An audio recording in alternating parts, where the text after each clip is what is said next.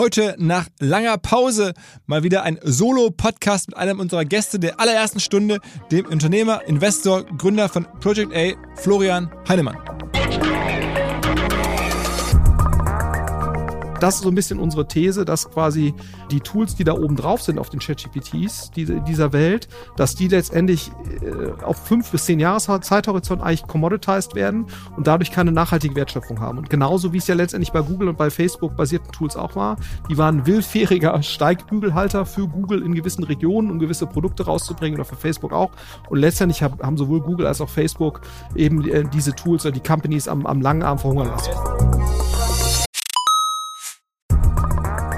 Ihr werdet euch wahrscheinlich fragen, warum unser Partner SalesViewer hier so oft im Podcast wirbt. Aber das ist relativ einfach zu erklären, denn wenn wir hier mittels Podcast Reichweite für SalesViewer erzeugen, dann besuchen natürlich auch hunderte von Menschen die Website von SalesViewer und SalesViewer kann dann mit dem eigenen Tool die Website-Besucher oder deren Firmen vor allen Dingen mit Klarnamen entschlüsseln. Also Podcast-Werbung führt zwangsläufig zu immer mehr Website-Besuchern und Website-Besucher lassen sich in Firmen-Klarnamen von SalesViewer entschlüsseln und zu neuen B2B-Kunden machen. Und natürlich auch wir bei OMR sind sehr zufrieden mit SalesViewer, nicht nur als Kunde, sondern auch als Partner. Wir setzen deren Tool ebenfalls ein zur eigenen B2B-Lead-Generierung und entschlüsseln damit die Website-Besucher von OMR, OMR Reviews oder anderen Tochterfirmen. Man sieht einfach, wer eure Webseiten besucht hat und wofür sich potenzielle Kunden interessiert haben. Neben uns, also OMR, sitzen aber auch noch deutlich größere Firmen wie Stepstone, Avato Systems, Sport5, Talon One oder die Vodafone-Tochter Grand Centrix bereits auf SalesViewer und generieren damit täglich neue B2B-Leads. SalesViewer ist bekanntlich auf unserem hauseigenen Software-Bewertungsportal OMR Reviews das bestbewertete Tool in gleich drei Kategorien und kann jederzeit kostenlos getestet werden. Wer also sehen möchte, wer auf der eigenen Website drauf war und diese Person dann am besten zu Kunden verwandeln möchte, der kann das alles kostenlos ausprobieren. salesviewer.com slash OMR. Zurück zum Podcast. Herzlich willkommen beim OMR Podcast mit Philipp Westermeier.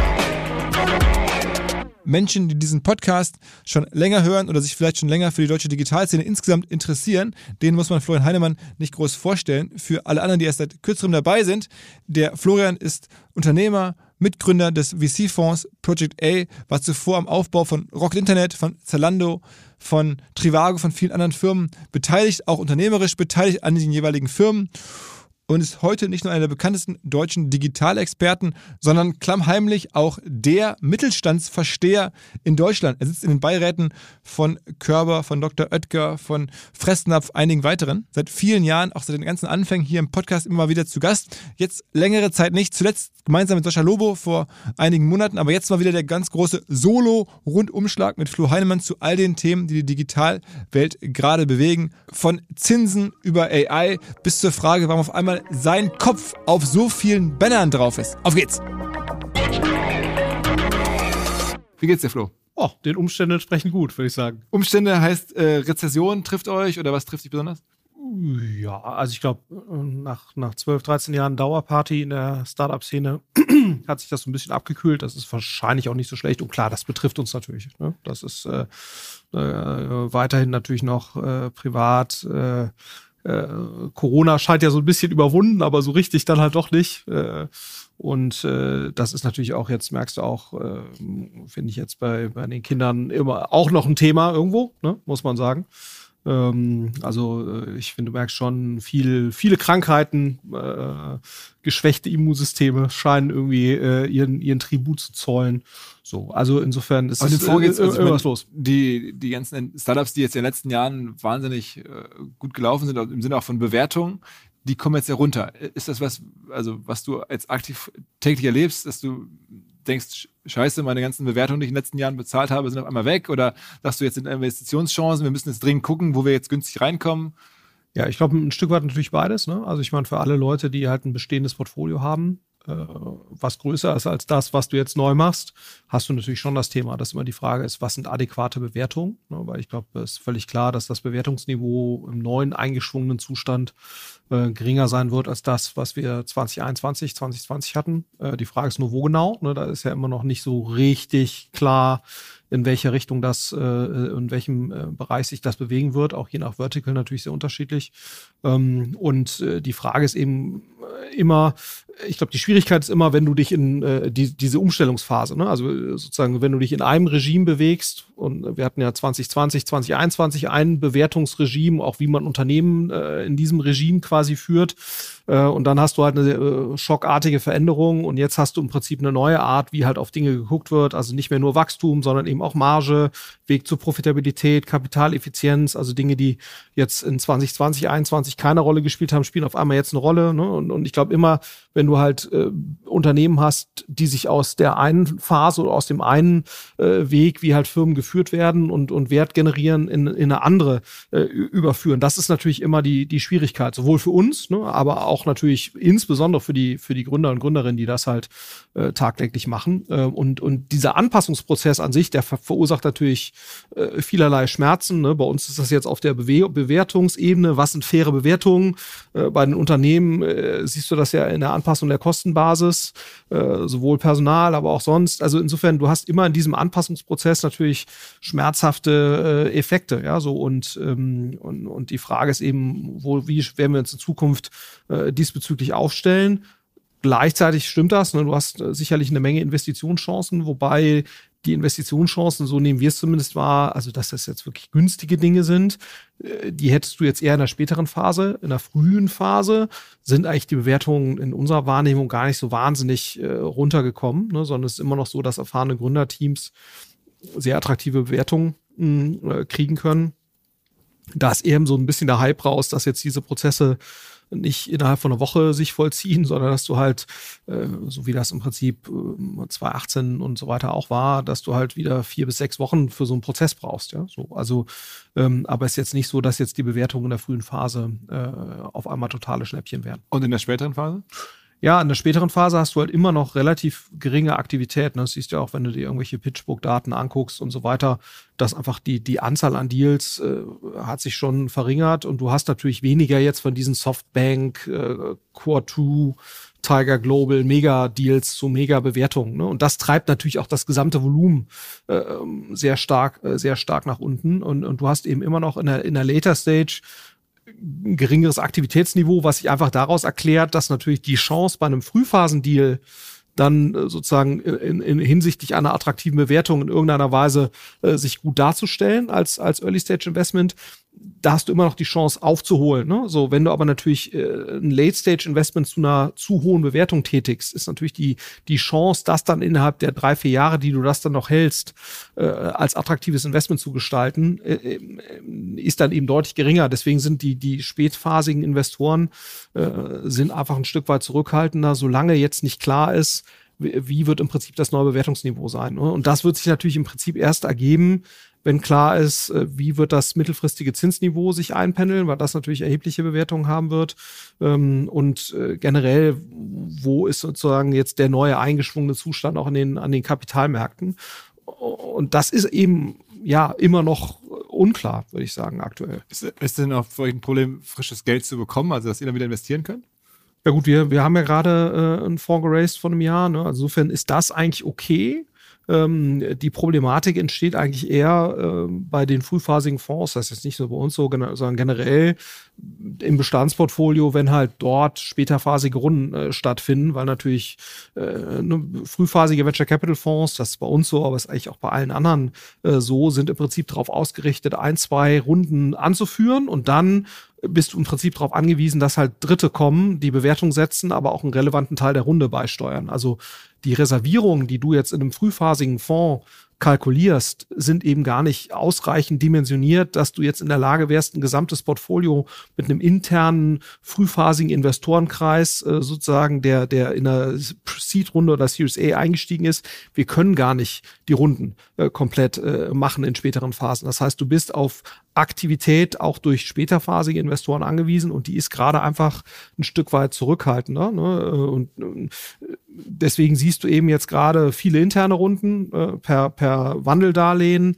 wo dann versucht wird, im Prinzip sozusagen auch die, die, die Phase, bis dann wieder wirklich Bewertungen, äh, also externe Bewertungen reinkommen, äh, diese Phase eben noch ein Stück weit zu strecken. Ne? Äh, aus zwei Gründen. Zum einen, weil du natürlich hoffst, dass der, äh, die späterphasigen Investments wieder anspringen, also dass du einfach mehr Aktivität siehst. Und zum anderen, weil du natürlich hoffst, dass äh, sozusagen die, die längere Zeit dir dann die Chance gibt, auch mit der Firma in eine Bewertung reinzuwachsen, ne, die oberhalb dessen liegt, was die vielleicht in 2021 und 2020 bekommen haben oder zumindest auf dem gleichen Niveau.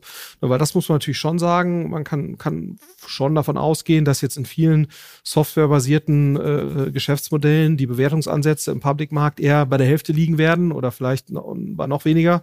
Das heißt, du musst im Prinzip als Firma doppelt so groß sein, um die gleiche Bewertung zu rechtfertigen. Ne? Das heißt, je mehr Zeit du hast, da reinzuwachsen, äh, desto besser ist es. Ne? Und, und, und ein anderer Faktor, der natürlich zu einer längeren Runway bis zur nächsten Runde führt, ist dann eben, dass die Firmen, haben wir ja schon kurz angesprochen, äh, eben äh, ihre Kostenbasis reduziert haben, insbesondere auf der Personalseite. So. Was grundsätzlich, ne, darf man auch nicht vergessen, eigentlich ja kein ungesundes, keine ungesunde Entwicklung ist. Ähm, weil man muss eben schon sehen, in den Jahren Jetzt äh, gerade 2020, 2021 hatten wir viel weniger Abschreibungen als, als sonst ne, in, der, in der gesamten Branche. Und eigentlich hast du ja schon bei einem frühphasigen Fonds zwischen 10 20 Prozent Abschreiber. Das ist eigentlich relativ normal und auch nicht so ungesund, ne, weil das im Prinzip dazu natürlich führt, dass die Ressourcen, auch die Investmentmittel sich eben auf Themen konzentrieren, die tendenziell eine höhere Wertsteigerung nach hinten raus haben. Ihr hattet ja auch irgendwie, wo du es gerade sagst, eine, zu, vor ein paar Tagen eine Abschreibung, auch einen Speziallieferdienst, den ihr mitgemacht hattet, da konnte man jetzt nachlesen, dass der jetzt eingestellt wird, ne? Genau. Und äh, ja, und das ist eben genau so, so ein Thema. Ne? Du hast jetzt natürlich im ganzen Bereich Lebensmittellieferungen, hast du gerade massiven Gegenwind. Ne? Ähm, ob jetzt zu Recht oder zu Unrecht, das sei jetzt mal dahingestellt, aber ähm, äh, es ist natürlich schon so, dass Leute einfach in dem Bereich jetzt gerade sehr zurückhaltend sind äh, und in dem Bereich eine, eine Finanzierung zu, überhaupt zu bekommen, ist nicht, nicht, nicht so leicht. Ne? Und, ähm, und das muss schon sehr stark eben von Bestandsinvestoren. Äh, wie läuft das dann? Also sitzt ihr dann zusammen mit dem, auch mit dem Gründerteam und sagt, lass uns mal die Zahlen angucken. Man bräuchte da jetzt irgendwie, weiß ich nicht, denken wir jetzt was aus, drei Millionen. Und sagt ihr, das können wir eigentlich nicht mehr machen. Das ist für uns, wir sehen das nicht mehr. Das Risikoprofil ist zu hoch für uns oder das ist zu viel Geld oder wir glauben nicht mehr ans Geschäft. Und dann geht man aus dem Termin raus und sagt, dann müssen wir jetzt uns die Leute hier verabschieden und du müsstest jetzt irgendwie den, das Unternehmen runterfahren. Ja, also das sind de facto halt nicht ein Gespräch, aber es ist natürlich schon so, dass du dann ein Gespräch führst. Du gehst ins Fundraising und sagst so, wir bräuchten wahrscheinlich die und die Größenordnung von Runde, damit das Sinn macht. Ne? Also damit du eben nicht die, die äh, häufig zitierte Bridge to Nowhere baust. Ne? Äh, sagst du ja quasi, wir brauchen mindestens, ne, um in deinem Beispiel zu bleiben, drei Millionen Euro, was jetzt in so einem Modell wie Yababa wahrscheinlich nicht reicht, weil du da eben auch ein relativ kapitalintensives Modell hast, ne? Weil du halt, du hast Läger, die du betreiben musst und so weiter. Das kostet ist natürlich was. Ist eine Art Gorillas, nur halt für, ich glaube, arabische. Ja, es ist eben genau kein Gorillas, aber das ist genau das, das, das Thema. Ne? Der Riesenunterschied ist, äh, sozusagen, Gorillas äh, hat ja den Anspruch gehabt, mal in zehn Minuten zu liefern. Realistisch ist wahrscheinlich eher 20 Minuten bis eine halbe Stunde aktuell, teilweise auch noch länger. Ähm, und und äh, das, das Logistikmodell, was bei einem Yababa äh, zugrunde liegt, ist eigentlich eher ein Next Day, ne? vielleicht auch mal Same Day, aber eben nicht innerhalb von sehr kurzer Zeit, was natürlich die Logistikkosten äh, ein Stück weit nach oben treibt und eigentlich auch eher ein, ein, ein, ein Wocheneinkaufsmodell, ne? also mit höheren Warenkörben dahinter. Also eher, es ähnelt eigentlich eher einem Picknick, ja, vom, vom Logistikmodell dahinter und ein Einkaufsmodell dahinter als jetzt einem Gorillas oder einem Flink. Und eine Spezialisierung auf, glaube ich, arabische Lebensmittel. Ne? Korrekt. So und äh, aber auch das ist ist grundsätzlich natürlich kapitalintensiver. So und und wie läuft so ein Gespräch ab? De facto äh, versuchst du mit dem Gründerteam eben eine eine Abschätzung zu haben, wie viel Geld werden wir noch brauchen, um 12 bis 18 Monate, weil weniger macht eigentlich keinen Sinn, äh, zu laufen. Und dann gibt's in der Regel äh, Commitments von den Bestandsinvestoren. Ne? Ähm, das heißt, dann sagen die Bestandsinvestoren, ich mache meinen Prorata, wenn eine 3 Millionen Runde zustande kommt. Also halt Prorata heißt, ich ziehe mit um mit meinem Anteil mit, genau. Mit dem Anteil, den ich an der Firma jetzt schon halte, Richtig. investiere ich da weiter, ja. Äh, Wäre ich bereit mitzuziehen, aber wir sind halt angewiesen auf einen auf einen Lead, der quasi die Runde anführt. Ne? Ähm, Ähm, und, und dann machen im Prinzip die Bestandsinvestoren mit. Und das ist eigentlich so der, der Standardfall im VC-Bereich, dass frühphasige Investoren die nächsten ein, zwei, drei, vier Runden ne, ihr, ihr Prorata mitmachen. Ähm, aber du hast eigentlich, bist in der Regel eben, so sind die Fonds halt konstruiert, darauf angewiesen, dass du einen externen Lead hast, der das dann eben anführt. Und in, in einigen Ausnahmen, und, und das siehst du jetzt ja auch gerade, ähm, einigt man sich dann auch drauf, dass, dass man vielleicht noch mit einer etwas reduzierten Runde die komplett versucht, durch interne Investoren abzudecken. Aber das geht natürlich nicht überall. Ne? So, und, und in dem Fall war es genauso. Das heißt, wir haben gesagt, okay, äh, wenn eine Runde zustande kommt in einer beschriebenen Größenordnung, dann werden wir unser Prorata machen. Und da muss man halt jemand extern finden, der da den, den Rest beisteuert oder mehrere externe. So, und irgendwann kommst du dann natürlich an den Punkt, wo du sagst, okay, äh, teilweise gibt's da nochmal so kleinere Zwischenrunden, weil man denkt, oh, die Chancen sind nicht so schlecht. Und irgendwann äh, musst du dann halt in die Augen schauen und sagen, okay, was, was machen wir jetzt? Äh, jetzt haben wir noch so und so viel Zeit. Ähm, versuchen wir jetzt noch einen Notverkauf in eine, in eine gewisse Richtung. Ähm, äh, oder äh, und gibt sich halt einen gewissen Zeitrahmen, bis man dann eben auch Insolvenz anmelden muss. Ne? Oder häufig versucht man dann eben noch irgendeine Art von Asset-Deal hinzukriegen. Ähm, oder man geht dann eben irgendwann in die Abwicklung, weil du dann ja auch irgendwann Haftungsthemen hast des Managements. Ne? Also du kannst ja als Management nur so lange noch weiter operieren, äh, solange du noch eine Fortführungsprognose hast und, und die ist im Zweifelsfall dann auch nach, nachzuweisen, ne? Äh, weil du sonst als Geschäftsführer ja in einer persönlichen Haftung bist. Das Aber sind das dann so, so, auch so emotionale Momente, also wo dann absolut. Äh, der Gründer sagt irgendwie, das kann doch nicht wahr sein, da habe ich jetzt jahrelang dran gearbeitet und ich habe wie viele Leute haben da gearbeitet zuletzt? Ich kann es dir gar nicht sagen. Ich habe das Thema jetzt nicht, nicht betreut, aber klar, ne, du in der Logistik sind's dann, äh, bist du ruckzuck bei, bei dreistelligen Anzahlen, äh, die, da, die da arbeiten. Äh, und klar, das ist immer ein äh, emotionales Thema. Ähm, äh, absolut. Also und man, man darf auch immer, ne, die, also auch hier war es dann so, bis zuletzt äh, gibt's dann dann irgendwelche Investoren, wo du sagst, so, das könnte klappen, ne? Und das ist dann eben wirklich so ein 0 oder 1 Moment. Äh, ähm, und, und dann muss man eben sehr eng gemeinsam abstimmen, wann sagt man jetzt wirklich jetzt, das war's jetzt. Ne? Also wir gehen jetzt morgen zum Insolvenzrichter. Ähm, und das, das versucht man dann eben, das ist in der Regel dann nicht der gesamte Investorenkreis, sondern dann hast du so die zwei, drei Lead-Investoren äh, und mit denen stimmt man das dann eben ab und sagt, okay, morgen melden wir an. Wie viel habt ihr jetzt da bei Yababa in dem Fall verloren? Boah, also müssen äh, mittlere Einstellungen im Millionenbetrag ist das dann schon. Okay. Ja. Aber das ist auch nicht, ich glaube, das muss man natürlich auch, das ist halt Teil des Geschäfts. Ne? Also wenn du frühphasiger Investor bist, du verlierst halt bei 10 bis 20 Prozent der Firmen verlierst du halt Geld. Also machst du weniger, spielst du weniger zurück, als du investiert hast. Das ist komplett normal. Und ehrlicherweise ist das auch gar nicht so die entscheidende Frage. Die entscheidende Frage ist ja eher, hast du halt die drei, vier Gewinner in so einem Fonds? Aber habt ihr auch, ne? Also ich meine, die haben wir auch. Also insofern, und das ist ja eigentlich die relevante Frage. Das wäre äh, so, weil äh, du wirst häufig so nach, wie ist deine Quote des Scheiterns und so. Das ist jetzt keine irrelevante Frage, ne? Aber du kannst es in beide Richtungen interpretieren. Also wenn du jetzt eine ganz geringe Ausfallquote hast als Frühphaseninvestor, da kann man auch sagen, okay, dann machst du wahrscheinlich keine ausreichend risikoreichen Investments, ne? Weil wir sind ja ein Hit-Business. Das heißt, du musst auch gewisse Risiken gehen, äh, um dann auch große Outcomes äh, zu erzielen. So und, und, und genau, bei uns ist eigentlich so, kannst du sagen, äh, äh, wir haben schon irgendwie um die 10% äh, Gewinner drin, ne? also wo du sagst, da kommen halt signifikante Outcomes raus. Das, ist, das Größte ist, was man also von außen zumindest so einschätzen würde, ist Trade Republic. Von der absoluten Bewertung her schon, ja. Genau. Das ist, äh, ist so, äh, aber du musst es ja immer mit dem Shareholding äh, multiplizieren. Also da sind wir, noch, ja. Genau, und da sind wir natürlich jetzt bei einem Spriker zum Beispiel, haben wir halt ein relativ großes Shareholding. Also das ist zwar weniger wert als, als ein Trade Republic, äh, aber ob das dann für uns weniger wertvoll sein wird, muss man dann letztendlich sehen. Ja, so also Trade Republic, lass mal kurz einsteigen, mhm. weil ähm, da äh, haben vor kurzem wurden da Zinsen eingeführt, also im Sinne, dass jetzt ja überall in der Welt wieder Zinsen eingeführt wurden, äh, so auch jetzt bei Trade Republic war es trotzdem natürlich eine Big News, weil das ja die erste ähm, sozusagen äh, Online-Broker ähm, oder jetzt demnächst ja auch Bank, äh, die das so macht und so klar sagt, okay, komm hier, äh, zwei Prozent sind es, glaube ich, ähm, gibt jetzt wieder, was vielleicht so vorher schon was Neues ist. Ähm, war das dann auch mit einer Marketing-Idee von dir oder habt ihr da im Board gesessen oder wo kommt sowas her? Nee, das, das äh, hat sich das Management selbst äh, ausgedacht, also Christian Hecker und, und, und Team äh, kam da mit der Idee und sagten, wir können eigentlich den Kunden wieder äh, Zinsen anbieten äh, in einem relevanten Umfang und haben das dann super schnell äh, umgesetzt und eben diese zwei Prozent angeboten. Und vor allen Dingen, das ist ja das Besondere hier, äh, für Neu- und Bestandskunden, ne? weil sonst hast du ja häufig, dann kommt dann, die kommen direkt und bietet 2,1, aber das ist dann eben nur für Neukunden. So, und, und das Coole eben jetzt hier ist ja wirklich, das ist für Neu- und Bestandskunden. Ja, so, und, äh, und das haben die super schnell umgesetzt äh, und ist auch eingeschlagen wie eine, wie eine Bombe. Ne?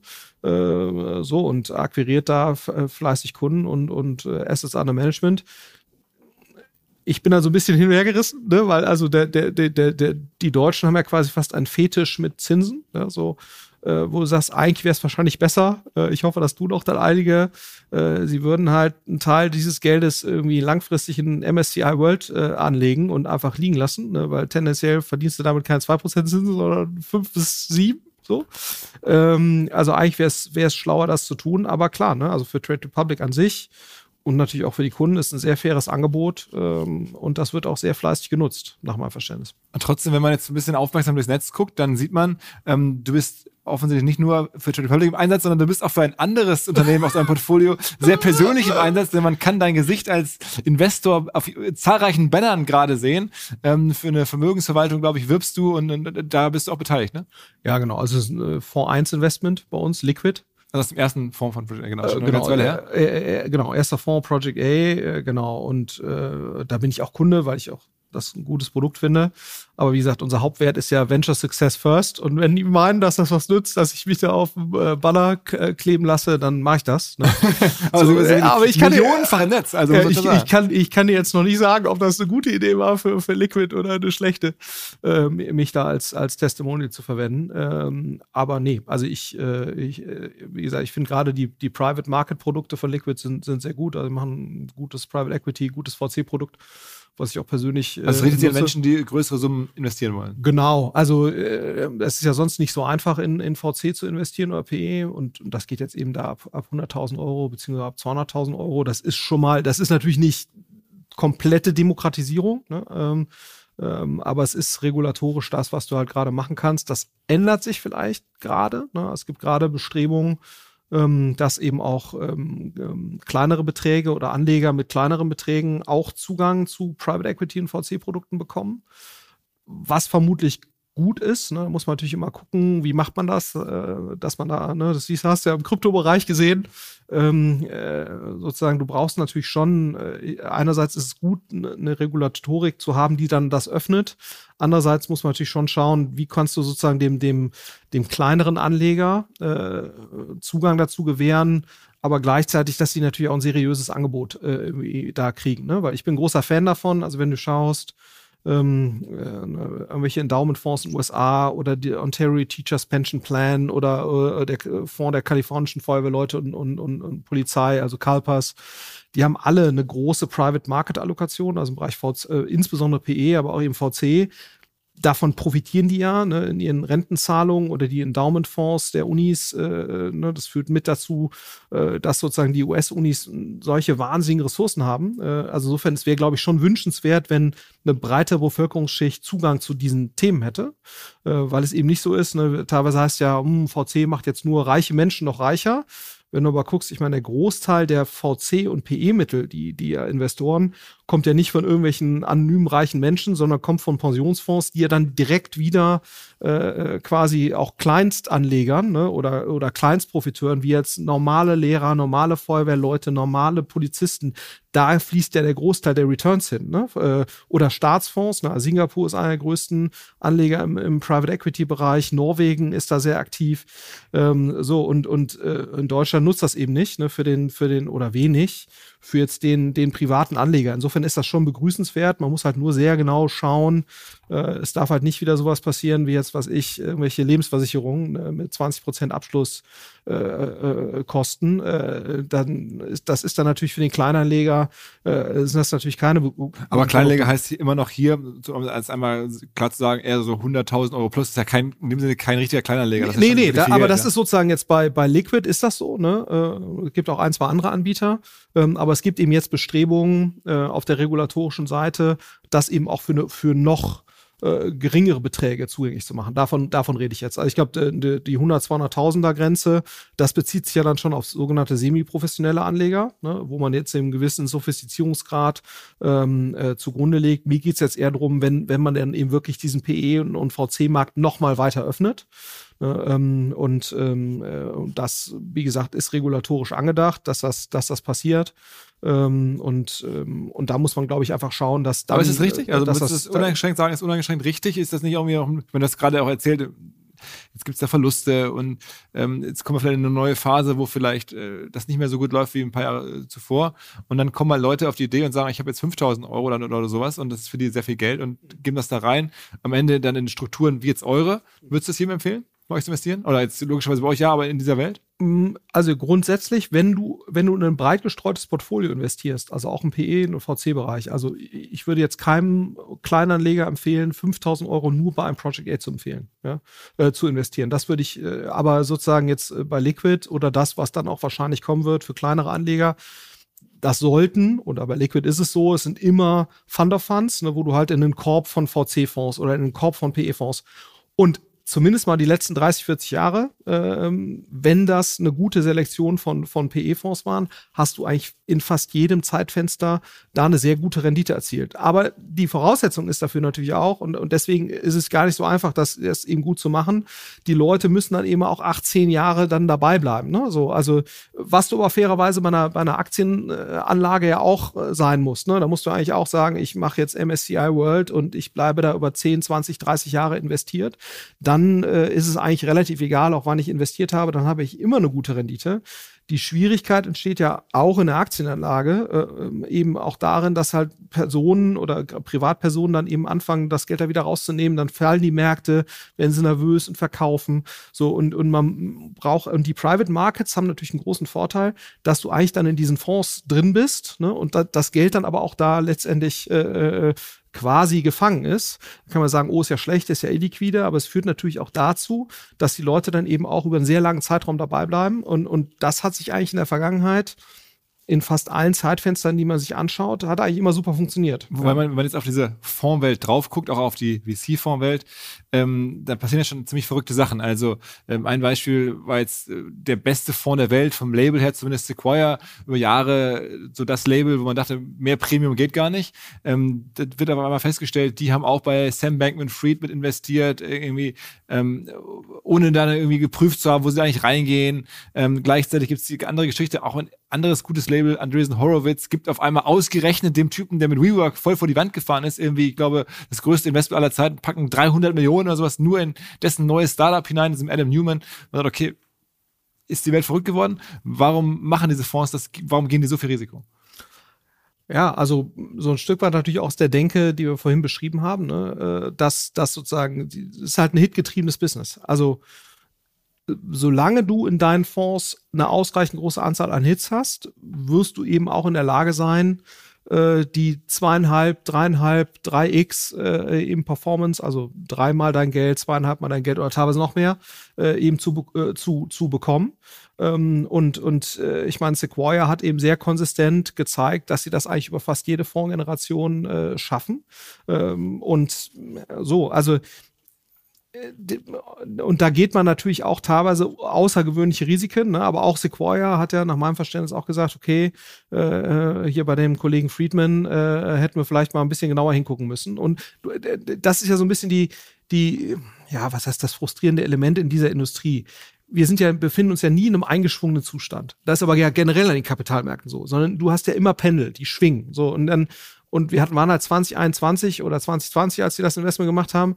Da waren wir halt in der Phase, äh, wo FOMO wahrscheinlich das dominierende, äh, also Fear, of, Missing Out, Fear ja. of Missing Out, das dominierende Investmentkriterium war oder äh, Motivation. So, und da, und da macht selbst ein Sequoia wahrscheinlich Fehler und, und macht eben nicht die Due Diligence und fordert auch nicht, und das ist ja ein Riesenkritikpunkt auch, fordern halt nicht die Governance ein von dem äh, Kollegen äh, Bankman Fried, äh, um dann eben äh, vielleicht auch Dinge äh, zu verhindern, ne? sondern man hat, in, äh, da, da hatte der Gründer fast messianischen Status erreicht ähm, oder die Gründerin, ne? äh, häufig ja immer noch die Gründer ähm, und, und äh, das ist eben auch nicht gut. Also Checks and Balances ist auch im VC-Bereich eine sinnvolle warum, Sache. warum macht der Typ von ähm, äh, der Mark Andreessen von Anderson Horowitz dann, das war ja schon jetzt nach der, äh, eigentlich nach dem, äh, nach der Krise oder jetzt nach in der neuen Phase, in dem neuen Regime, wie du sagst, warum macht er dann nochmal so viel in diese neue Firma von dem ähm, WeWork-Gründer rein?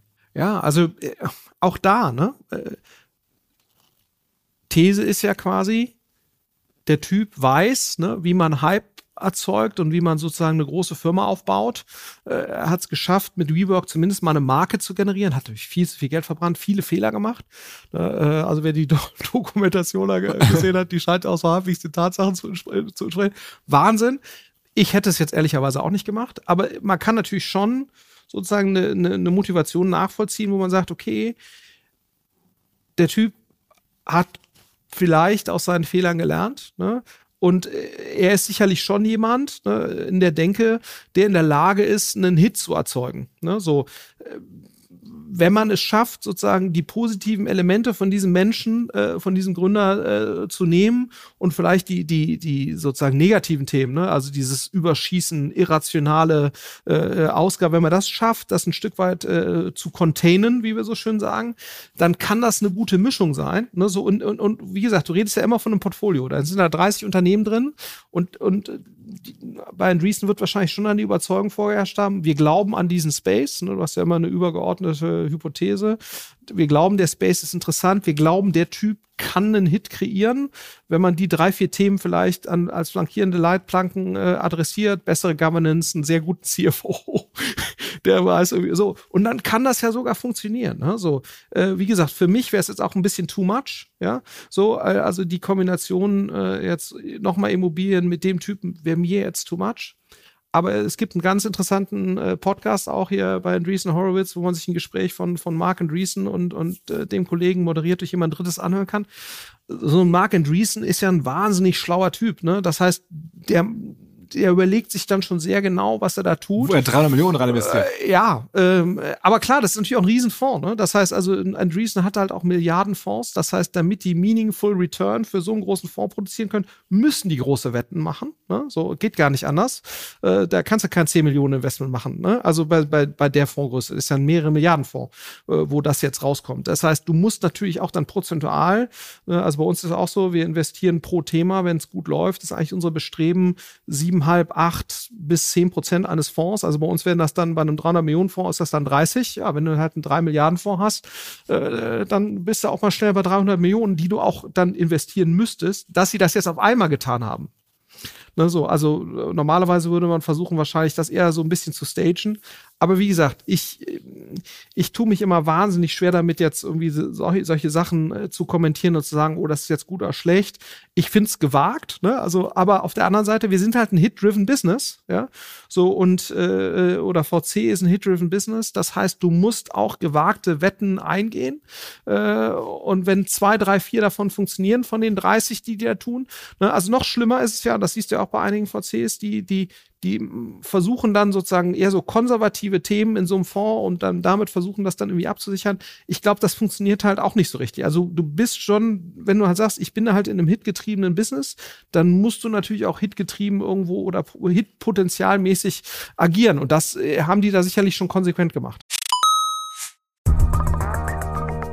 Ich traue es mich kaum zu erzählen, aber in einer Zeit vor OMR habe ich ja auch selber sehr viel operatives Online-Marketing gemacht. Unter anderem damals Pop Under, kein Party-Hit-Thema, aber diese Banner, die so hochgepoppt sind, haben wahnsinnig gut funktioniert damals. Und wir haben vor allen Dingen auch immer Prämien dazugegeben, wenn man zum Beispiel ein Zeitschriftenabo abgeschlossen hat oder sowas ähnliches. Und ich habe damals gelernt, Prämien funktionieren im Marketing wirklich exzellent. Immer schon, egal in welchem Kanal, Prämien, Beigaben, das fasziniert Leute, darauf reagieren Leute, damit gehen Conversion-Raten hoch, damit steigt Aufmerksamkeit und genau das macht auch unser Partner, auf den ich hinweisen möchte. Die Firma heißt Escon, kommt aus Hamburg, ich kenne den Gründer persönlich und die haben ein Tool, das nennen sie Prämienkontor. Das könnt ihr aufstöpseln auf eure Marketingkampagne und dann wird alles einfacher. Ihr müsst nicht mehr Prämien einkaufen, vorrätig halten, verschicken. Das macht alles Escon mit ihrem Tool Prämienkontor für euch, egal ob physische Prämie, Gutscheine, Cashback oder auch eigene Produkte von euch. Bei der Abwicklung hilft euch die Firma Escon mit ihrem Prämienkontor. Wer mehr darüber wissen möchte, insbesondere auch über die sogenannte Breakage-Quote, ganz wichtiger Faktor häufig im Marketing, der erfährt mehr unter escon.de slash omr24 in Zahlen escon.de slash omr24. Zurück zum Podcast.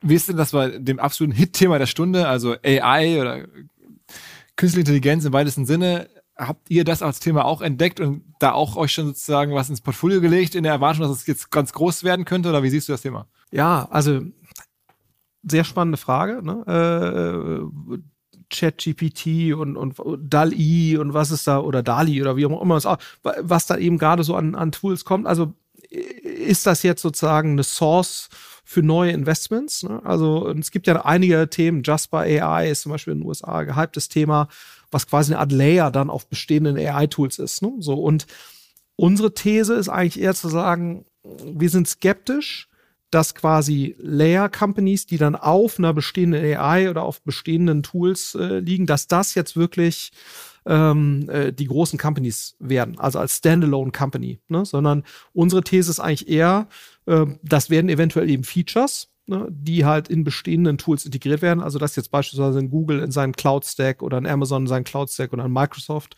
ne, dass die an eben äh, die Anbindung an solche AI-Tools mit in ihren Cloud, in ihre Cloud-Tools mit integrieren.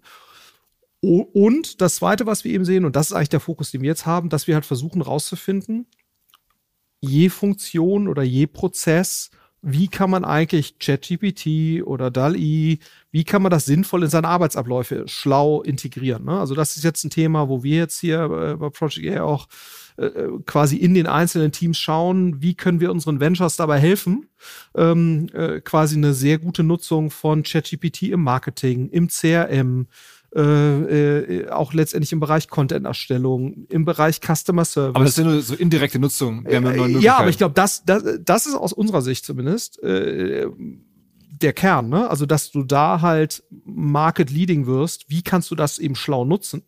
Ähm, äh, weil dass daraus jetzt große Companies entstehen. Also, ne, wenn du jetzt ein Aleph Alpha hast vielleicht, ne, also, wo also eine deutsche Firma, die, wo man sagt, das ist jetzt die deutsche äh, Antwort letztendlich oder die europäische Antwort. Das, das, das deutsche, die deutsche OpenAI quasi. Wird, genau, wird jetzt so, genau, also ob das so ist, ist, weiß man nicht, aber muss man sehen, aber das ist der Anspruch, ne, wo du sagst, die haben so ein Luminous-Tool, was quasi das Äquivalent ist zu ChatGPT.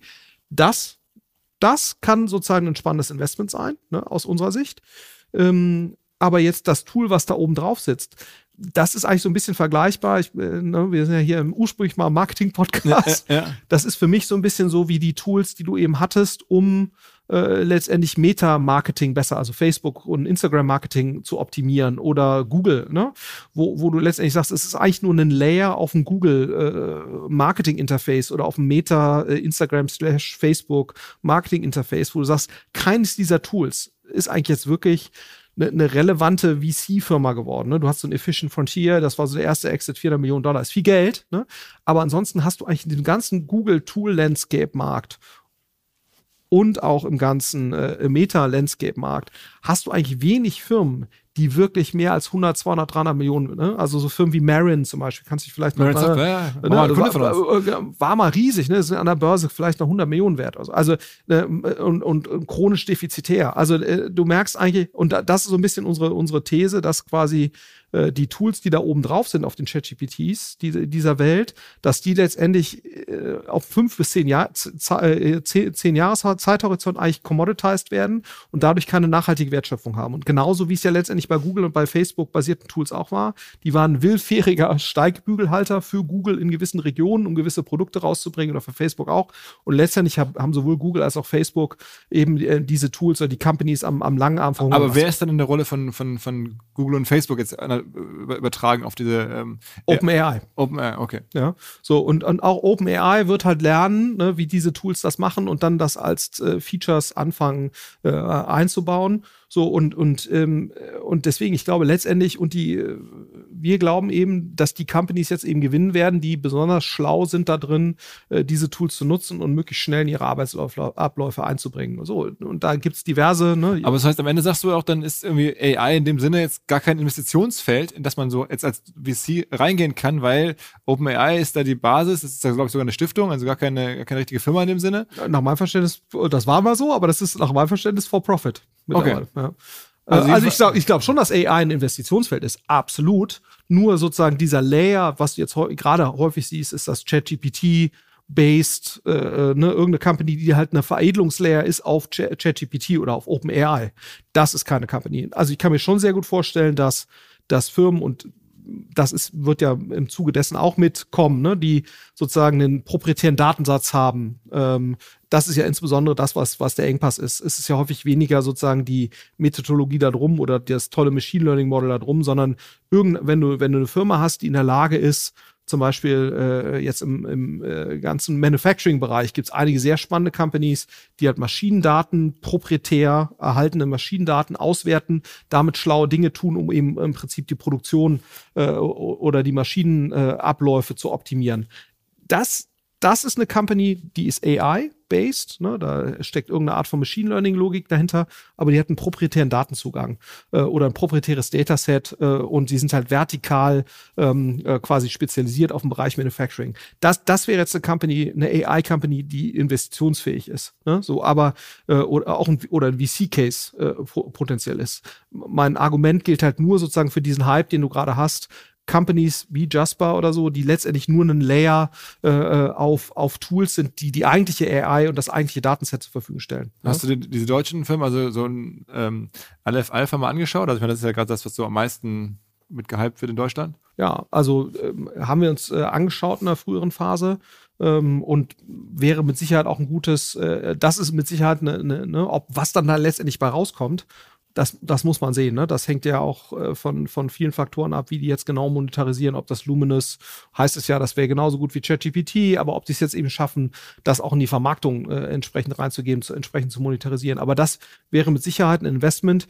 Das hätte man super machen können, ne? weil das hat auf jeden Fall ein Outlier-Potenzial. Äh, also das hat eben so ein Hitpotenzial. Ob dann da wirklich ein Hit draus wird, das muss man dann eben sehen. Aber das wäre mit Sicherheit eine Firma, wo man sagt, also äh, wenn man in eine deutsche AI-Firma investiert, dann wäre das mit Sicherheit eine, wo man super investieren kann. Also, aber ihr habt doch jetzt da nichts gemacht als Fonds. Äh, nee, wir haben da bisher nichts gemacht, ähm, aber ich kann mir sehr gut vorstellen, dass wir in so eine Art von Firma, also wir haben eine Reihe von, sag mal, intelligenten Datenverarbeitungsfirmen haben wir investiert, ne? und da ist ja die Grenze zu, äh, zu dem, was ist jetzt AI und was ist intelligente Datenverarbeitung, ist ja fließend äh, sozusagen, aber äh, wir haben jetzt nicht bei Aleph Alpha investiert. Nee. Aber ich kann mir sehr gut vorstellen, dass wenn dass wir frühphasig, ne, das ist eben unser, unser Fokus, also Aleph Alpha wäre jetzt auch für uns, selbst wenn sie unser Geld nehmen würden, was ich ja gar nicht weiß, ob sie das jetzt überhaupt, überhaupt noch im, im, im Rennen wären, aber ähm, äh, wie gesagt, wenn hätten wir da früh, frühphasig investieren müssen, weil das einfach unser Investitionsfokus ist. Aber eine Firma, die, wie gesagt, häufig auch irgendeine vertikale Spezialisierung hat, die dort ein proprietäres Datenset hat, das ist mit Sicherheit etwas, was wir uns, was wir uns sehr genau anschauen würden. Okay. Ähm, sag mal, ein anderes Thema, was jetzt ja auch irgendwie in der, in der VC-Welt äh, immer mehr zu hören ist, sind diese Climate VCs oder Nachhaltigkeitsfonds. Ähm, also nicht im Sinne von, dass da nachhaltig investiert wird, das glaube ich, generell äh, in der Welt schon wünschenswert, aber das Thema, was ich meine, ist, dass man in Technologie investiert, die in irgendeiner Form, häufig auch Hardware, ähm, den Klimawandel bekämpft und, und da sich positioniert. Ist, da haben wir auch schon mal drüber gesprochen, da hast du schon mal gesagt, das ist gar nicht so einfach, weil es halt Hardware ist, weil es ganz andere Zyklen hat, da ist Regulierung ein Riesenthema. Deswegen warst du immer sehr zurückhaltend. Aber mittlerweile sieht man es ja schon an allen Stellen. Mhm. Ja, also ich glaube auch, dass das grundsätzlich ist es, ne, also die Hypothese ist jetzt, wahrscheinlich werden Technologien ein Bestandteil oder ein Teil der Lösung äh, rund um das Thema Klimawandel sein, ne, wenn es da überhaupt noch eine Lösung gibt. So, aber es ist ja keine Alternative. Also wir müssen ja investieren in, in solche Technologien, die dann hoffentlich ein Teil der Lösung sind. Ne, so. Ähm, äh, was halt unklar ist aus meiner Sicht, für welche Art von Themen ist halt VC das richtige Finanzierungsinstrument? Weil ich glaube, ähm, man muss ja eigentlich sozusagen dann von, von der, ja, Technologie kommen oder dem Geschäftsmodell kommen, das dahinter steht und sich dann überlegen, was ist die optimale Finanzierungsform für, für solche Themen. Und gerade bei Hardware ne, hast du natürlich das Thema, dass du häufig noch drei, vier, fünf Jahre Entwicklungszyklen hast. Äh, ne, das haben wir auch gesehen, jetzt ist jetzt nicht Hardware, aber bei so einer Firma wie Biontech, wenn Biontech jetzt ausschließlich VC finanziert gewesen wäre, hätte Biontech wahrscheinlich nie diese Erfolge erzielen können, weil du halt eine Familie brauchst, wie eine Familie Strüngmann, die halt sagen, die Strüngmann-Brüder, die halt sagen, wir finanzieren jetzt eben noch vier, fünf, sechs Jahre Research. Uns ist auch egal, ob es jetzt irgendeinen Lead in der nächsten Runde gibt. Wir machen das einfach. Ne? Und, jetzt, die haben ja auch, auch Milliardäre, das heißt, die haben genügend Geld. Ah, absolut. Bloß die Frage ist eben, ähm, äh, man muss sich, glaube ich, schon sehr genau angucken, wenn ich jetzt ein 150 Millionen Euro Climate Tech Fonds bin ne? und ich will eher frühphasig investieren, wie funktioniert dann das Fondsmodell? Ne, weil, sag mal, die These, warum wir jetzt, äh, wenn wir frühphasig investieren, sagen wir jetzt schon, wir brauchen wahrscheinlich 20 bis 35 oder 25 bis 35 Firmen, ne, um quasi eine ausreichende Chance zu haben auf diesen Outlier. Ja, so, weil du sagst, 10 Prozent vielleicht werden ein Outlier, wenn wir einen guten Job machen. So, wenn du jetzt äh, die gleiche Logik ansetzt in einem, in einem äh, Climate-Bereich, dann ist halt die Frage, kannst du dir überhaupt, wie viele Hardware-Investments kannst du dir überhaupt leisten? Ne? So, um dann noch eine ausreichende Streuung überhaupt hinzukriegen. Und wenn du jetzt nur in softwarelastigere Themen investierst oder Themen, die so funktionieren wie traditionelle Software-Startups, ähm, äh, hat das dann eigentlich den Impact. Ne? Ähm, weil sozusagen das jetzt, ich sage jetzt mal, nehmen wir jetzt einfach mal ein Planetly, ne? das ist ja, das ist ein nachhaltiges Startup, äh, also die Firma hier von, von Anna Alex und dem äh, Benedikt, ähm, äh, das ist sozusagen äh, im Prinzip auch ein normales Software-Startup, was auch einen nachhaltigen Kern hat. Da ist das überhaupt nicht das Thema. Die Frage ist nur, wenn du jetzt sowas hast wie, keine Ahnung, Marvel Fusion, ne, wo du sagst, Fusionsreaktoren, wird sich vielleicht in zehn Jahren äh, oder, oder Enpal oder, oder Climeworks. Ja, also, Enpal ist wieder was anderes. Enpal ist ja im Kern keine, ist ja ein Händler, ist ja eigentlich ein Händler plus ein Installationsbetrieb da dran. Ne? So ist ja an sich, die entwickeln ja keine eigene Technologie jetzt im, im, im Kern, sondern nehmen Hardware-Komponenten, die irgendwo anders herkommen, machen dann einen Software-Layer drauf. Das folgt, glaube ich, wieder, das ist wie eine, E-Commerce-Firma letztendlich, ne? von, der, von, der, von der Logik. Ähm, das, das passt, glaube ich, auch wieder völlig okay in, in, in äh, Impact VC rein. Ähm, aber wenn du jetzt wirklich Hardware entwickelst, ne, ist das natürlich schon was anderes, weil, und, und da kann es eben gegebenenfalls sein, dass wenn du da das falsche Finanzierungsinstrument wählst, zu kurze Vorlaufzeiten, Investoren, die eigentlich nicht in der Lage sind, vier, fünf Jahre Research zu finanzieren, äh, dass du dann eben eine Brücke äh, ins Nirgendwo äh, baust, ne? weil, weil du dann letztlich eigentlich Investoren bräuchtest, die halt tiefere Taschen haben, die auch mal sagen, ich finanziere zwei, drei Runden komplett alleine. Ne? Ich brauche keine Validierung, die dann eben nach, äh, nach 18 bis 24 Monaten erfolgt, weil in dieser Zeit ist bei dem, bei dem Climate Tech Hardware Startup noch gar nicht viel passiert. Das Einzige, was ich ja nur sage, ist, man muss einfach nur aufpassen. VC ist ja eher äh, sozusagen ein Finanzierungsinstrument für eine absolute Minderheit der Firmen, die man da draußen hat. Ähm, und man muss halt aufpassen, dass man mit, nicht mit dem Hammer durch die Gegend läuft, ne? also äh, der VC-Fonds jetzt als äh, äh, übertragener Hammer, äh, und überall äh, Nägel sieht, äh, wo man draufhaut. Ähm, so, weil letztendlich ja, und das, und das kann ich schlichtweg zum jetzigen Zeitpunkt noch nicht beurteilen. Was, was ich mir nur vorstellen könnte, dass man eben für einen Teil dieser Climate Tech Startups, Klammer auf, gegebenenfalls auch für die, die dann wirklich den großen Impact haben werden, andere Finanzierungsformen zumindest ergänzend auch noch benötigt. Große Family Offices aller Strüngmann, vielleicht auch sowas wie Sprint, ne? also die, die äh, äh, Agentur für Sprunginnovation, ähm, äh, zum Teil staatlich finanziert, ne? Research Grants. Also es gibt ja auch jetzt im, im, im, im äh, Halbleiterbereich zum Beispiel gibt es auch von der Europäischen Union äh, teilweise so äh, Förderschemes, die halt versuchen, europäische Souveränität ein Stück weit dann auch äh, zu fördern mit öffentlichen Mitteln. Vielleicht, Glaubst du, Glaubst du dass das funktioniert? Ja gut, in den USA ist es eben auch so, ne? Also eine, eine, eine DARPA oder auch das ganze US-Forschungssystem ist ja hochgradig staatlich äh, gefördert, ne? weil du, ähm, äh, weil natürlich der Moment, wo dann kommerziell tickende Investoren äh, in das System eingreifen, da sind Technologien häufig schon relativ weit fortgeschritten. Ne? Also es ist ja nicht so, da, heißt ja häufig so, ja, der, der amerikanische Investor, der ist so wahnsinnig risikobereit und, und die packen, packen dann halt Milliarden in irgendwelche Technologien oder weiß noch keiner so, wo, wo der Hase langläuft nach meiner Wahrnehmung ist das so nicht richtig, ne? sondern du hast da schon mit NADAPA, was ja äh, sehr stark auch mit dem US-Militär verbunden ist, äh, verschiedene Ministerien geben dort teilweise Riesensummen in irgendwelche äh, äh, Basistechnologien. Ne? Äh, das Internet ist ja letztendlich auch, also die Basistechnologie fürs Internet ist ja letztendlich auch aus einer staatlichen, äh, staatlich geförderten Forschungsinitiative entstanden. Insofern ist das jetzt nichts Böses per se, ne? weil sozusagen Böse sowieso nicht. Nein, nein, aber, aber, aber privates Kapital äh, ist eben häufig erst dann effizient, auch als Finanzierungsform zur Kommerzialisierung, wenn eben eine Kommerzialisierung absehbar ist. Ne? So, und, ähm, und, und, und wie gesagt, in den USA, äh, äh, ne, trotz der Tatsache, dass die Wahrnehmung immer so ist, ist alles so wahnsinnig unternehmerisch und so weiter, ist es eben nicht so, äh, dass da äh, es da keine öffentlichen Mittel in, in, in, in diesem System gäbe. Du brauchst natürlich eine faire Partizipation. Ne? Ich glaube, das ist, ist eben wichtig, äh, und das siehst du auch häufig in den USA, dass viele der, der, der Dinge, die da mit, äh, öff mit öffentlichen Mitteln entstanden sind, auch mit Research Grant an den Unis, dass dann die Unis äh, und zum Teil auch noch die, die Mittelgeber dahinter, wenn es dann zu einer Kommerzialisierung dieser Technologien kommt, dann partizipieren die eben noch mit. Ne? Ich sage ja nicht sozusagen, der Staat soll einfach mal investieren und dann, äh, äh wenn es dann kommerziell wird, dann verdienen private Investoren und, und der ursprüngliche äh, Inputgeber oder Geldgeber für die Technologien, der hat dann äh, quasi da keinen Anteil dran.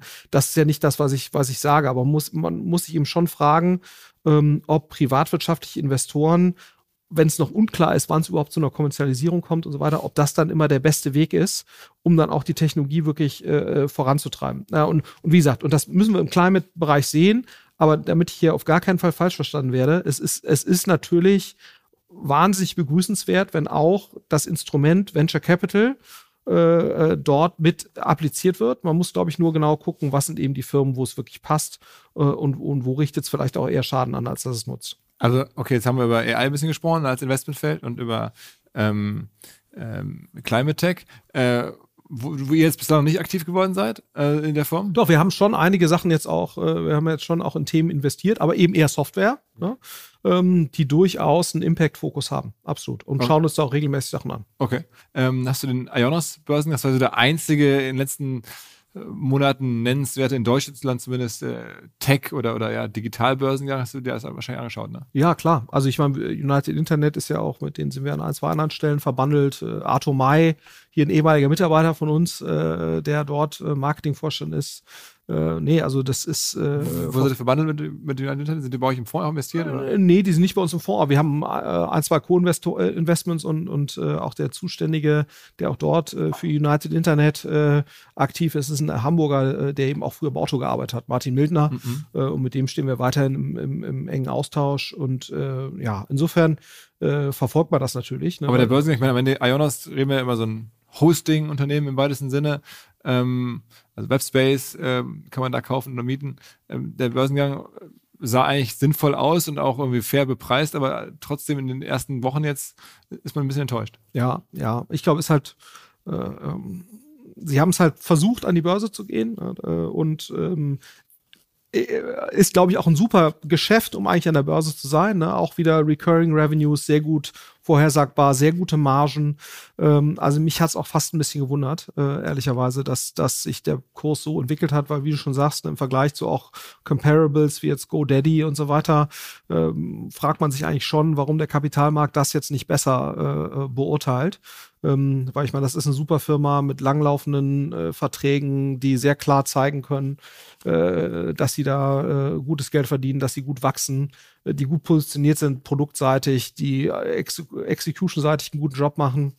Also so ganz, warum die Börse das jetzt nicht positiver gesehen hat, äh, kann ich dir ehrlicherweise auch nicht sagen. Ne? Ähm, mich hat es ein bisschen gewundert. Ich fand super, dass sie das jetzt gemacht haben, äh, weil jemand musste ja rausgehen und ich glaube, das ist sozusagen ein Geschäft, äh, was eigentlich so klar gut beurteilbar ist, auch von Analysten, dass ich jetzt gedacht hätte, es wird besser. Vielleicht dreht es sich äh, auch noch in der Wahrnehmung. Ich würde es denen sehr hoffen, weil ich glaube, die hätten das verdient eigentlich, dass sie nochmal einen höheren Börsenkurs hinbekommen. Und wie gesagt, also äh, ähm, Börse ist ja, ist ja ein Marathon, kein, kein Sprint. Ne? Deswegen muss man wahrscheinlich nach ein paar Jahren mal gucken, wie, wie stehen sie dann da. Ähm, also ich würde es der Firma sehr wünschen, es natürlich schon toll wäre, wenn eine Firma, Technologiefirma, die aus Deutschland kommt, ne, aus United Internet, Ralf Dommermuth rauskommt, es wäre schon toll, wenn, wenn wir es schaffen würden, für solche Firmen die jetzt wirklich einen guten Job machen, die, wo du jetzt wirklich überhaupt nicht drüber diskutieren kannst, ob das ein gutes Geschäft ist oder nicht. Ne? Also es gibt ja so Diskussionen, Delivery Hero, ist das jetzt ein gutes Geschäft? Oder hier kannst du, glaube ich, nicht drüber diskutieren, dass das jetzt an sich ein gutes Geschäft ist. Äh, es wäre natürlich schon toll, wenn solche Firmen dann auch am Kapitalmarkt hier attraktiv äh, bewertet werden. Weil sonst haben wir natürlich das Problem, ne, dass, äh, dass eher solche Firmen dann eben schauen, gehe ich nach London oder gehe ich, gehe ich in die USA, äh, weil die werden jetzt ja auch groß genug, um in London an die Börse zu gehen oder, oder, oder in den USA USA, ne, muss man sagen. Also insofern, ähm, und es wäre natürlich für den Standort Deutschland, Börsenstandort Deutschland, äh, schon schön äh, und, und sehr wünschenswert, wenn solche Firmen hier an die Börse gehen äh, und, und äh, sich adäquat gecovert fühlen und auch adäquat bepreist fühlen. Ähm, ja, und das äh, deswegen hoffe ich mal, dass sich das in ein paar Monaten anders darstellt. Mhm. Hast du noch andere auf dem Zettel andere Firmen, wo du das Gefühl hast, die könnten in den nächsten Monaten vielleicht die, an die Börse kommen oder dass du irgendwas siehst, wo du besonders interessiert hinguckst? Ehrlicherweise, äh, ja, also wir haben auch so ein, zwei Sachen bei uns im Portfolio, die jetzt vielleicht in London äh, an die Börse gehen würden. Sag mal, welche wären das? Äh, also ist auch öffentlich, ne, Firma Zeps oder World Remit, äh, also auch in diesem Remittance-Payment-Bereich. Äh, also das ist eine Überweisung von Geldern rund um die Welt. Genau, also wo, wo häufig Leute mit Migrationshintergrund in ihre Heimatländer Geld überweisen. Ne? und die sind sehr stark, was Afrika als Zielland angeht, also wo quasi Menschen mit afrikanischem Migrationshintergrund quasi Geld dann dahin überweisen. Ist ein sehr schönes äh, Geschäft, total gute Margen. Äh, ähm, die Leute machen das jeden Monat. Eigentlich einmal gibt es eine Überweisung an die Tante, an den Bruder, an die Mutter. Ähm, äh, und, und das eben für einen Bruchteil dessen, was du so mit Western Union äh, äh bezahlt hast dafür. Äh, das heißt, die Leute machen das. Äh, es hat einen, einen, positiven Impact, weil da natürlich nicht zehn Prozent abgezogen werden Gebühren, sondern vielleicht ein, zwei, drei Prozent Gebühren ne, über irgendwelche Währungs... Also da kommen halt von 100 Euro dann 97 Euro an äh, und, äh, und eben nicht 90 Euro oder 88 Euro. Insofern ist es eigentlich ein gutes Business ähm, und, und äh, haben angekündigt, dass sie äh, noch vor eben der Krise, dass sie an die Börse gehen wollen. Und ich denke mal, sobald das Börsenfenster wieder klarer auf ist, werden, werden die sicherlich an die Börse gehen. Ah, da haltet ihr signifikant Prozente, ne? Also für uns ist ja immer eine Frage zum Fondswert. Ne? Ähm, äh, das ist in unserem ersten Fonds, das ist ein 80 Millionen Fonds. Ja, und, ähm, und das wird, wenn es ganz vernünftig funktioniert, sollte da schon irgendeinen zweistelligen Millionenbetrag für uns geben. Okay, okay. Und was gibt was noch für Firmen bei euch, die jetzt so demnächst Kandidaten werden? Ähm, ja, also das hat man vielleicht auch gesehen, ne? die Firma äh, Comtravo ist ja dann verkauft worden an, an Trip Actions. Ähm, und Trip Actions ist in Andreessen Horowitz, ne, haben wir ja gerade schon dazu gesprochen, äh, auch eine Firma, die halt äh, gesagt hat, dass sie grundsätzlich einen Börsengang äh, considern. So, und, und wenn das Börsenfenster in den USA wieder aufgeht, äh, auch für Firmen, die halt sozusagen, da muss man halt gucken, ne, wie, wie äh, receptive ist sozusagen dann die US-Börse für Firmen, die vielleicht noch nicht profitabel sind, aber ein sehr gutes Margenprofil haben. So, und äh, das ist eben alles noch so etwas unklar. Aber ich wie denke mal. denn Erwartung für die nächsten? Also, wenn wir jetzt, wir reden jetzt hier irgendwie Ende Februar ähm, 23, äh, wann glaubst du, geht das so langsam wieder los? Ich glaube, da jetzt Predictions zu machen, ist einfach, wer ist unseriös, ne? Weil es hängt ja einfach davon ab, wann glaubt der Markt, ist quasi die, äh, die Decke an Zinserhöhungen erreicht. Ne? Also da, und, und was wird dann erstmal das Zinsniveau für die nächsten paar Jahre sein? Weil dann macht es ja eigentlich erst Sinn, so, so eine Firma dann wirklich äh, äh in Richtung Börse zu schieben. Und es gibt ja die ersten Indikatoren, dass vielleicht das Inflationsniveau jetzt nicht mehr allzu stark, also eher jetzt stabil bleibt, vielleicht noch ein, zwei Zinserhöhungen kommen und dann so, und dann könnte es durchaus sein, dass das zum Ende des Jahres, Anfang nächsten Jahres wieder geht. Vielleicht geht es auch schneller. Ne? Es hängt sicherlich auch äh, äh, ein Stück weit davon ab, wird es eine Einigung in der Ukraine geben. Ähm, so, also ähm, was gibt es noch an, an Großwetterlage, die so, solche Themen eben beeinflussen? Und da kannst du schwer eine Prognose treffen. Ähm, aber ich vermute, dass eben, also die, die, wenn du mit Investmentbanken sprichst, die, die Pipeline an Börsenkandidaten ist voll. Ne? Also du hast eine Reihe von Firmen, die wollen an die Börse. Ähm, du hast sicherlich auch eine gewisse Tendenz, auch nochmal ein Learning aus solchen Themen wie jetzt Stripe, ne? äh, wo es ja heißt, oh, äh, jetzt müssen die äh, irgendwelche Milliardenzahlungen leisten äh, für, für Mitarbeiteroptionen äh, und haben letztendlich das Börsenfenster verpasst. Also es wird sicherlich der Druck kommen auch von Seiten äh, Investoren früher wieder an die Börse zu gehen. Das ist äh, eigentlich auch ganz spannend. Also früher so ein Amazon oder so ist ja nach ein paar Jahren an die Börse gegangen. Ähm, die Firmen sind ja früher deutlich schneller an die Börse gegangen. Auch ein Google ist relativ früh an die Börse gegangen. Ähm, und so diese Tendenz, eher lange private zu bleiben, das hat sich ja so ein Stück weit entwickelt, auch über so Firmen wie Uber und so. Und es gibt jetzt sicherlich eher wieder eine gewisse Gegentendenz, ne, dass man sagt, eigentlich sollten Firmen wieder schneller an die Börse auch aus diesem äh, Argument Corporate Governance. Ja, also dass man sagt, in dem Moment, wenn du halt in die Börse gehst, dann hast du nochmal andere Anforderungen an Compliance und so weiter und so weiter. Es macht eigentlich Sinn, sich da frühzeitig darauf vorzubereiten. Es macht eigentlich Sinn, sich frühzeitiger zumindest äh, sozusagen den, den, äh, den Börsen, äh, der Börsenscrutiny irgendwie aus, auseinander äh, auszusetzen. Aber es war ja früher so, der, bis vor ein paar Jahren, dass die Firmen deswegen so lange privat gehalten wurden, weil die privaten Investoren eigentlich nichts abgeben wollten von dem Wertzuwachs. Also die haben gesagt, okay, äh, bis die Firma 30, 40 Milliarden wert ist oder sowas, so äh, nehme ich den Wertzuwachs alleine mit und lasse da die Öffentlichkeit, also Public, die Börsen nicht daran teilhaben. Und dann ähm, gehen wir mal immer an die Börse und dann habe ich den mega Zuwachs und kann den dann irgendwie realisieren. Und jetzt. Ja, und das andere Argument war natürlich auch so ein bisschen, ja, das hast du dann irgendwelche quartalsweise tickenden Börseninvestoren und die verstehen gar nicht die unglaubliche Weitsicht, die wir hier in unserer Produkt Produktversion äh, Vision quasi äh, schon eingebaut haben und jetzt äh, diesen äh, kurzfristig tickenden Korinthenkackern wollen wir uns jetzt auf gar keinen Fall äh, aussetzen. So ähm, äh, und jetzt schwingt das Panel wieder zurück. Und jetzt schwingt das Panel wieder zurück. So und ähm, und ich bin mal gespannt, wo wir da rauskommen werden. Ja, aber ähm, äh, wie gesagt, äh, vielleicht aber in den USA wird es wahrscheinlich zuerst losgehen. Ne? Äh, wenn das Börsenfenster wieder aufgeht, wahrscheinlich dann zuerst in den USA. Das Börsenfenster ist ja auch nicht zu. Es gibt ja weiter Börsengänge, es gibt halt nur sehr wenige.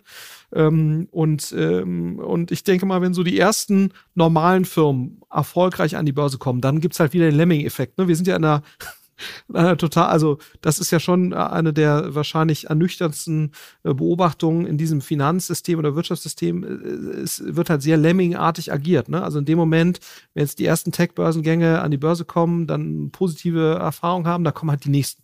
Da wird ja direkt nachgeschoben. So und ähm, äh, weil so halt nun mal diese diese Welt funktioniert. Ne? So wenn die Stimmung wieder besser ist, dann werden halt mehr mehr Firmen an die Börse gehen, weil dann auch die Anleger auf einmal wieder in diese Börsengänge investieren investieren. So, und dann hast du halt so einen selbstverstärkenden Effekt. Äh, die einzigen, die sich dem halt so ein Stück weit widersetzen konnten, ist Porsche. Die, als Porsche kannst du halt immer, immer an die Börse gehen. haben so, sie auch gemacht. Äh, haben sie auch gemacht. So, aber äh, die wenigsten Firmen oder eigentlich gar keine wahrscheinlich hat ja irgendwie vergleichbare Eigenschaften wie, äh, äh, wie Porsche. Ja, so. Aber ich, ich hoffe sehr, ne, dass wir im Q4 vielleicht wieder sowas sehen werden USA. Es wäre super oder es wäre, glaube ich, sehr gut, weil wir natürlich schon äh, als, als Tech-Ökosystem darauf angewiesen sind, dass diese Börsengänge funktionieren, äh, dass sozusagen die Frühphasen-Investoren rauskommen, ihr Geld zurückspielen an die Investoren, die eine entsprechende Rendite haben. Das Venture Capital System funktioniert ja nur und kann ja nur dann äh, weiterhin Innovationen äh, produzieren, wenn auch die LPs ihr Geld zurückkriegen. Ne? Irgendwann. So und ähm, und äh, gerade jetzt in der aktuellen Phase, ne, wo dann sozusagen die Bewertungen ja zum Teil dann korrigiert werden müssen oder äh, so und äh, die, die LPs ja eher eine schlechte äh, Erfahrung gerade haben, auch in den Büchern, dem kannst du natürlich entgegenwirken, wenn da jetzt äh, äh wirklich dein Cash zurückgespielt wird. Also insofern wäre das für das Ökosystem wäre sozusagen eine Zunahme von Exits und insbesondere Börsengängen, was ja häufig die größten Exits sind, wäre natürlich schon total wünschenswert. Was mir bislang überhaupt gar nicht klar war, ist, jeder Hersteller von Produkten jeglicher Art kann ein Volksprodukt sein in Kooperation mit der Bild. Das ist insofern natürlich spannend, weil die Bild eine Wahnsinnsreichweite hat, fast 50 Prozent der deutschsprachigen Bevölkerung erreicht und halt dieses Label Volksprodukt vergibt an Partner. Seit 21 Jahren machen sie das. Mittlerweile gibt es 220 verschiedene Volksprodukte und es werden weitere gesucht. Es gab schon Zahnbürsten, Volksakkus, aber auf der Website habe ich gesehen, sie suchen zum Beispiel einen Partner für eine Volkszahnzusatzversicherung oder für eine Volkspizza oder für einen Volksstaubsauger. Also, wer solche Produkte herstellt und auch in größerer Kapazität produzieren könnte, denn erfahrungsgemäß spricht der Verkauf nach einer solchen Kampagne ziemlich an, wendet euch bitte an einen Vermarkter, der Bild. Die Firma heißt Media Impact. Und Media Impact sagt übrigens auch, dass 80 Prozent derjenigen, die schon mal eine Kampagne in dem Bereich gebucht haben, das wieder tun. Wer jetzt hier erstmals von dieser Möglichkeit gehört hat, bekommt auf seine erste Buchung auch ein Media-Bruttovolumen von 220.000 Euro on top. Wendet euch dazu bitte direkt an Media Impact ein Wort.de slash Bild slash Volks Produkt und erwähnt einfach im Gespräch mit den Ansprechpartnern und Ansprechpartnern dort, dass ihr über OMR kommt und dann gibt's diesen Zuschlag.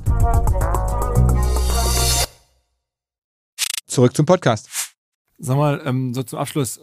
Wir hatten kürzlich einen langjährigen Weggefährten von dir im Podcast, den Christian Vollmann.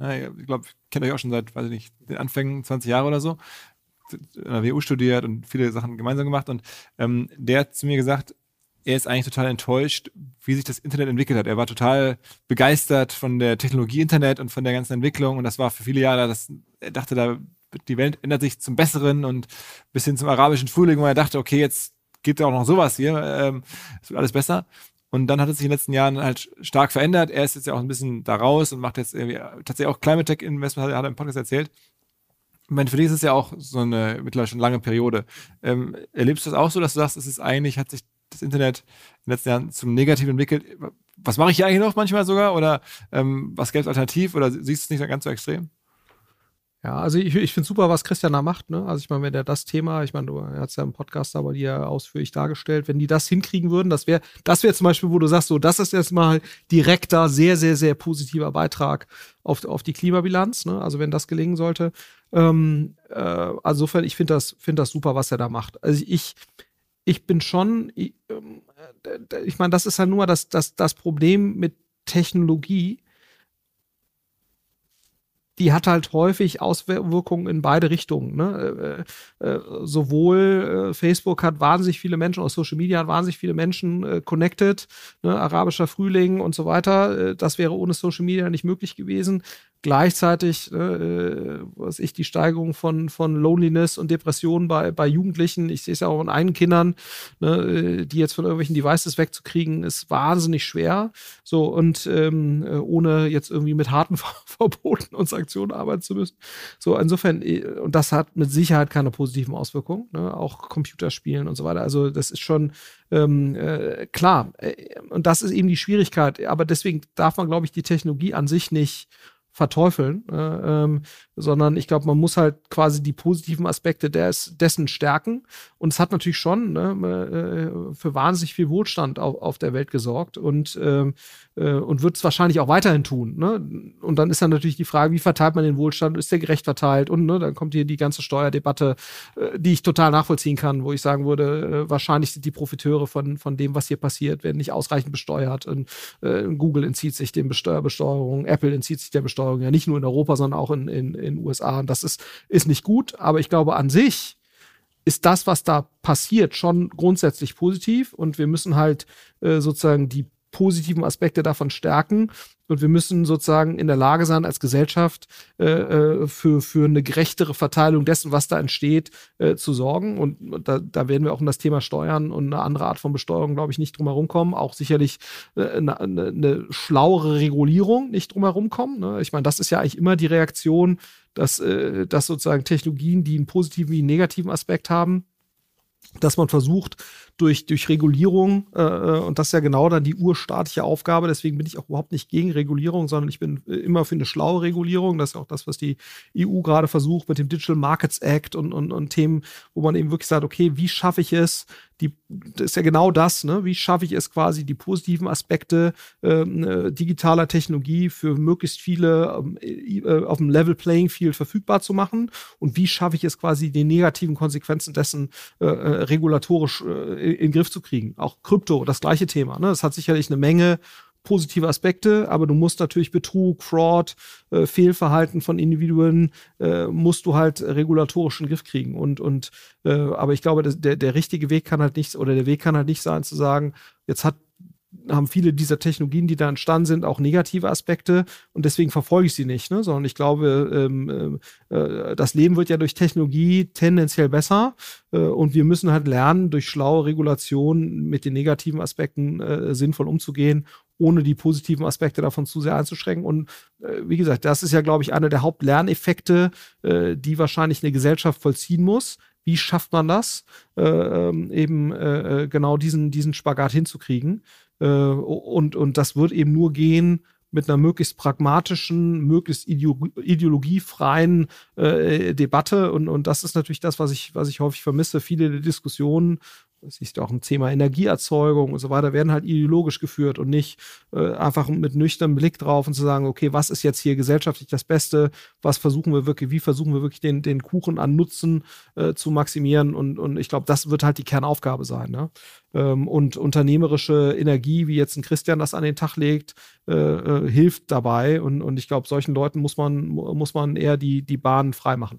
Aber siehst du das auch so, dass doch erstaunlich viele so alte Weggefährten mittlerweile den Weg in andere Bereiche finden? Ich habe jetzt einen Podcast gemacht mit dem Andreas Tümmler. Wird ihr auch noch was sagen? Ja. Ähm, Legende der frühen Internetjahre, äh, der jetzt, äh, ich habe ihn getroffen, äh, im letzten Podcast kann man es auch hören, ähm, auf dem Land in Hessen und der macht jetzt eine große Whisky-Distillerie und äh, also ist jetzt auch woanders angekommen.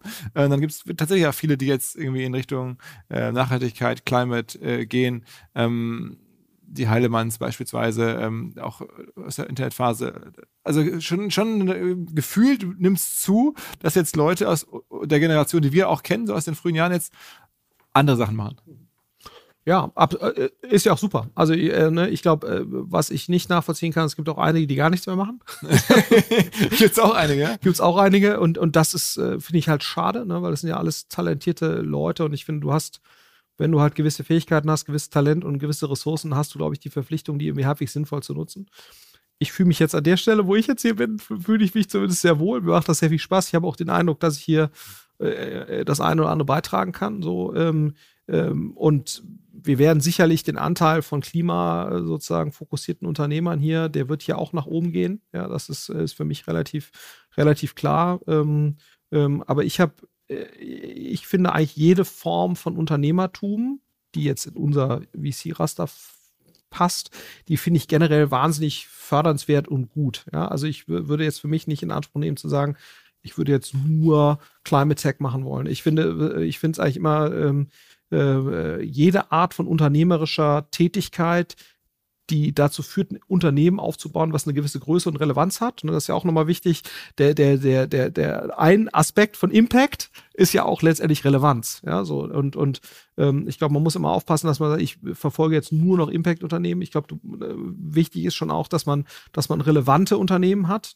Wenn die auch Impact machen, ist das super.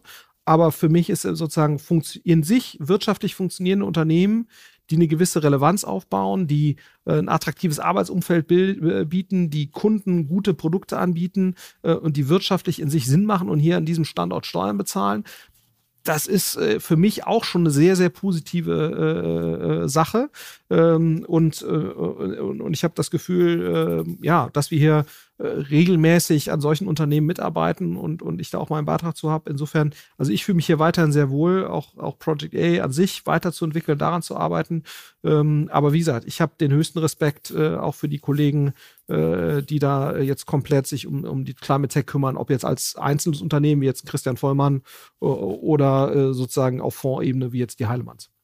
Also, eine gute Nachricht, wir werden noch dann einige Podcasts mit dir hören können in Zukunft äh, als Internet-Experte oder Internet-Investor und Beobachter und Analyst.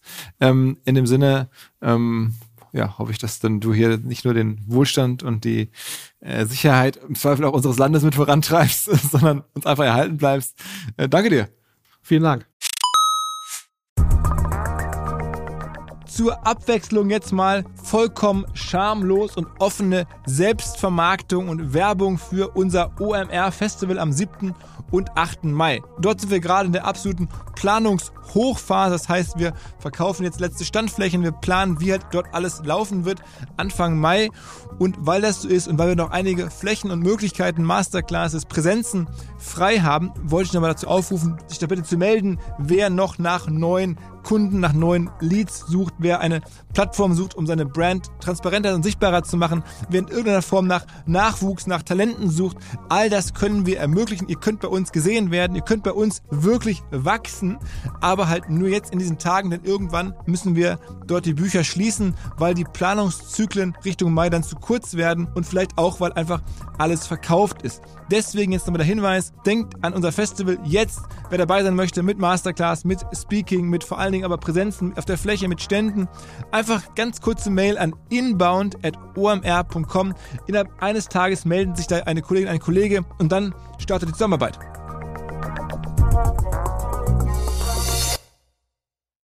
Zurück zum Podcast. Dieser Podcast wird produziert von Podstars bei OMR.